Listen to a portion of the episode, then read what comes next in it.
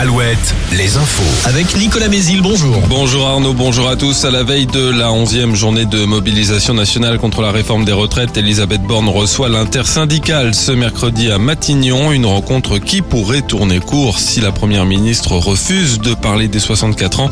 On partira, a prévenu le leader de la CFDT, Laurent Berger. Elisabeth Borne doit aussi rencontrer aujourd'hui les organisations patronales et les leaders des Républicains. La SNCF a publié ses prévisions de trafic pour la journée de demain. Il faudra compter sur les trois quarts des TGV et des Ouigo, la moitié des TER, un quart des intercités.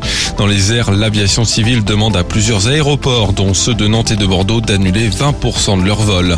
De nouvelles plaintes de manifestants anti-bassines ont été déposées dix jours après les violents affrontements lors d'un rassemblement dans le sud de Sèvres à Sainte-Soline.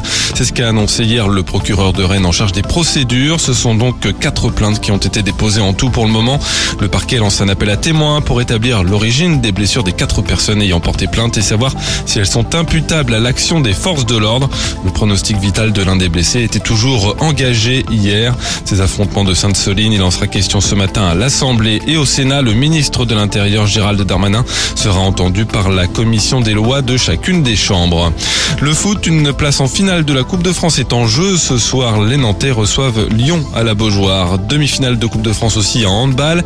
Les joueurs du HBC Nantes reçoivent Aix-en-Provence ce soir pour tenter de rejoindre Montpellier en finale. En basket, plusieurs résultats. D'abord, dans l'élite défaite sur le fil du Mans face à Lasvel. En National 1, Tours, Poitiers et Lorient se sont imposés à domicile. En revanche, mauvaise opération en vue des playoffs pour Chaland battu par Boulogne-sur-Mer. Une victoire d'au moins 8 points, c'est l'objectif de Cholet ce soir pour s'offrir une finale européenne. Les Choletais affrontent les Estoniens de Calais en demi-finale retour de la Coupe d'Europe FIBA.